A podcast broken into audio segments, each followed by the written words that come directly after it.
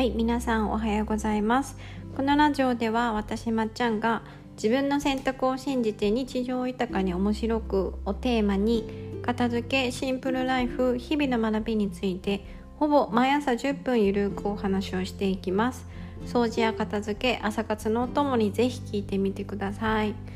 今外でテイラー・スウィフトの歌が爆音で流れてるんでもし入ってたらごめんなさい。はい。誰かが流しております。であの今日から3回連続で私があの尊敬している人についてお話をしようと思います。片付けとか私の学びとかこう根底にすごく深く関わってきて多分何度かねこのポッドキャストにもあのチラチラあの頭出してるんですけど、うん、今回はちょっとチラチラではなくてドカンと出そうかなと思います。はい。では聞いてください。どうぞ。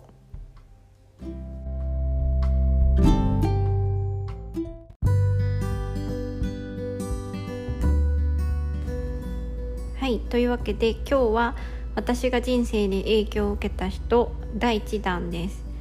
1人目はですねあのもうすでにこのポッドキャストで何度か出てきてるあの片付け界の巨匠であるあの近藤まりえさんっていう方ですね。こんまりっていうあのあだ名名前で日本だけじゃなくてもうカナダはもちろんですけどあの海外で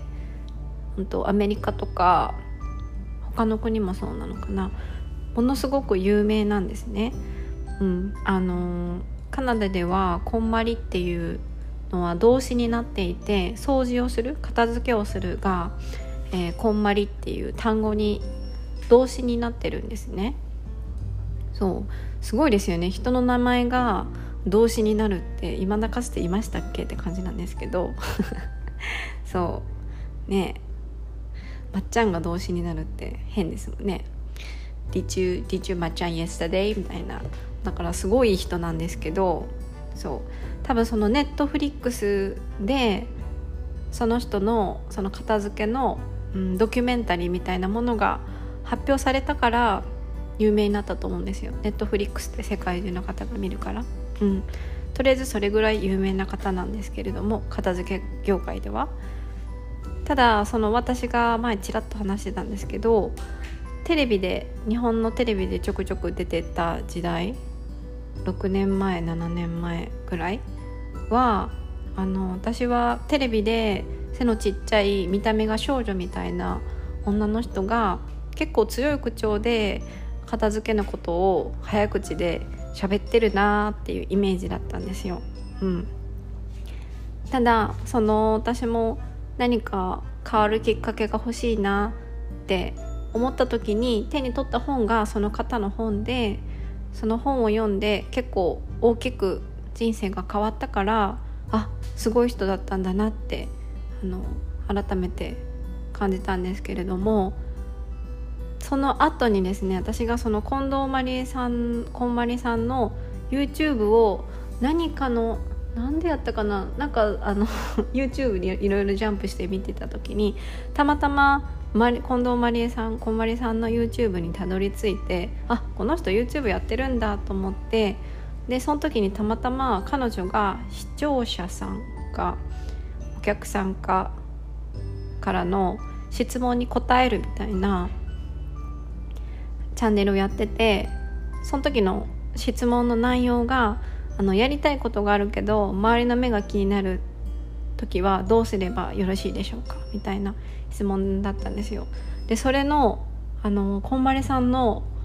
返答が私は結構衝撃的ですごいなと思ったのであのそこからすごい尊敬するようになりましたっていうはいでその質問の内容にどう答えか答えたかっていう話なんですけど私も含めてだと思うんですがこんまりさんの片付けのイメージってあの物を捨てる人っていうイメージだと思うんですよテレビでもよく「金スマ」でその時はやってましたけどとりあえず物をどんどん捨てることを進める人そう物を捨てさせる人みたいなイメージが私もあってで多分日本全体的にそういったイメージがあったんですよね。そうで、まあ、そういうイメージを日本に浸透させてでその後に彼女はアメリカに旦那さんと移ったんですけどでアメリカでもその片付けをしているうちに、うんと、こんまりさんの持っているものとかこんまりさんのあの収納の道具とかそういったものを人に聞かれる機会が増えてきたんですって。何を持ってるとか何を使ってるとかそういったものに興味を持っている人が増え始めてきてそういったものをあのー、なんだまとめてこう紹介してお客さんが買えるようなネットショップを始めたいなってこまりさんは思ったんですよ。うん、あのねやっぱ片付けを教えてる人が使っているものってお客さんとしては結構気になるじゃないですか。どういったあのキッチングッズを使っていてどういった棚を使っていてとか結構気になるから皆さん聞かれる聞かれてたんですけどこんまりさんに。うん、だからそういうものを集めたショップを始めたいってこんまりさんは思ったんですけれどもでもねあの日本ではアメリカもそうだったかもしれませんが物を捨てる人ってイメージがあったんですよ前提に。物を捨てる人 物を無理やり 捨てさせる人っていうイメージがあってそう。あのもちろん捨てるっていうのは片付けの中の一部分のあのただのプロセスなんですけどもうその印象があまりにも強くてあのもしネットショップを始めたら物を捨てさせてかつ物を買わせる人ってっていうなんかもうひどい 詐欺師みたいな感じですよね。みたいな印象を思われるだろうってこんまりさんは思ったそうなんですね。まあそうですよね。私もその立場だったらそう思います。物を捨てさせる人ってイメージがあってでネットショッピングを始めたら完全に物を売りつけるためにこの人は物を捨てさせてる人なんだなって絶対思われるだろうなとかなんかアメリカに行ってそういうなんかお金お金に目がくらんでなんか寝返ったんじゃないか金儲けに目がくらんで片付けから一歩離れたなんか物を売るっていうビジネスに手を出し始めたんだこの人はって絶対思われるだろうなって私でも思いつくことだからこんまりさんはもちろんそこまで考えたそうなんですね。うん、この目狐目みたいな感じに思われるだろうみたいな。そう、まあ、そこまで言ってなかったけど。そう。だから怖かったそうなんです。ネットショッピングをやるやりたいけどやるのがものすごく怖かったそうなんですね。そう。でその上で自分はどうしたいんだって考えた時に怖いって感じてる理由ともしそれが起きたらどうなるのかっていうのを想像したらしいんですよ。でなぜ怖いのかっていうとそういった言葉の矢がネットとかね直接言われることもあるんでしょうけど自分に刺さってくるのが怖いと。うん、でそういうことが実際に起こるとどうなるのかっていうとやっぱり傷つくしあと片付けを通してファンになってくれた人がもしかしたら離れていくかもしれないっていう恐怖もあったっていうことだったんですね。そう。でそれを考えた上で自分はどうしたいかって彼女は思って思考してでそもそも自分は物を捨てさせるために片付けをしてるのではなくってあのときめく生活ね自分が自分の人生を幸せにしてくれるようなものに囲まれてるような自分の理想としているような生活を実現するための手段として片付けを伝えているわけだから大切なものを大切にするためにこの活動をしているわけだからその自分が大切にしているものを自分の大切としている人たちに紹介をする教えることができるっていうあのネットショッピングオンラインサイトっていうのは別にそこからブレてないからそうあのそれは自分の意思でやりたいことだから全くブレてないからやるべきだって思ったそうなんですよ。そう。で私ねこの話を YouTube で見た時にあやっぱりそうだったんだって思ったことがあってなんでかっていうと私はそのこんまりさんがオンラインショッピングを始めたその収納のねグッズとかも売り始めたって耳にした時に実はワーキングホリデーでカナダにいた時だったんですけど私もそのこんまりさんのイメージが悪くなってた時だったんですよ。うん、なんか片付けをしてる人がグッズを売り始めたと思ってなんかブレてるぞって思ってたんですよその時に。で私だけなのかなと思ってたらそのカナダにいる友人も全く同じこと言っててなんかビジネスにみたいな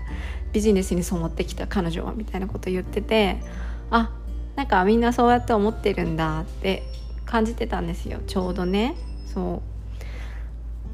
う。あんまり大きい声では言えませんが。でも彼女はそうやって思われることを前提に思われてもいいって思われてることを分かった上でそれをやってたんだと思ってあすごいなと思ったんですよ。うん、あれだけ有名な人がそういう多分みんながちょっと思ってることに反していることをしたらものすごい叩かれる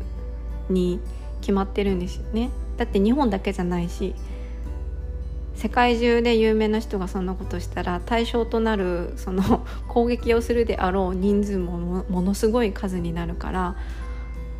うん、すごい勇気だなって思ったんですよその話を聞いた時にね。で実際にあのオンラインショッピングウェブサイトがオープンした時ってめちゃくちゃ炎上してたんですよ。うん、あのこんまりさんもある程度予想した上であのうん。開いたそうなんですけどめちゃくちゃ炎上してめちゃくちゃ叩かれたらしいんですよ。予想してた言葉とはまた違った斜めから 突き刺さる矢とかもあったらしくって結構大変だったみたいなんですけどそれでも彼女はこう自分が自分の意思でやっていることに対して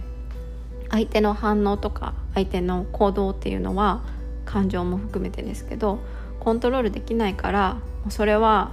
あのどうしようもないと。横に置いとくしかないって言っててあの、うん、強いなって思ったんですよね。見た目なんか少女みたいな感じの女性ですよ。女性なのにその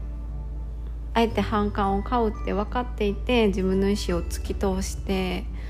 あの凛としているのは素晴らしいなと思ってそう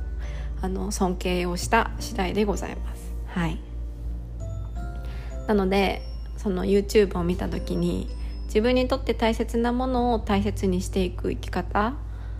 周りにどう思われるかっていうよりかはそこを軸に生きていきたいなって思ったわけですよ。そう。ま、そのためには強さも必要ですけどやっぱりね人にどう思われるかとかって気になるしきついこと言われたら傷つきますけどでもその自分の意思はやっぱりあんまり曲げてはいきたくないなってはい思った次第でございます。はい。だから私は彼女のことを尊敬しています。はい。もしあの興味があったらね YouTube で見てみてください。こんまりチャンネルだったかな。その中のね一つにやりたいことがあるけど周りの目が気になるっていう題名で出てきたかな。はい。URL あったら貼っときますのでよかったら見といてください。はい。では今日はここまで聞いてくださってありがとうございました。また次回のラジオでお会いしましょう。皆様良い一日をお過ごしください。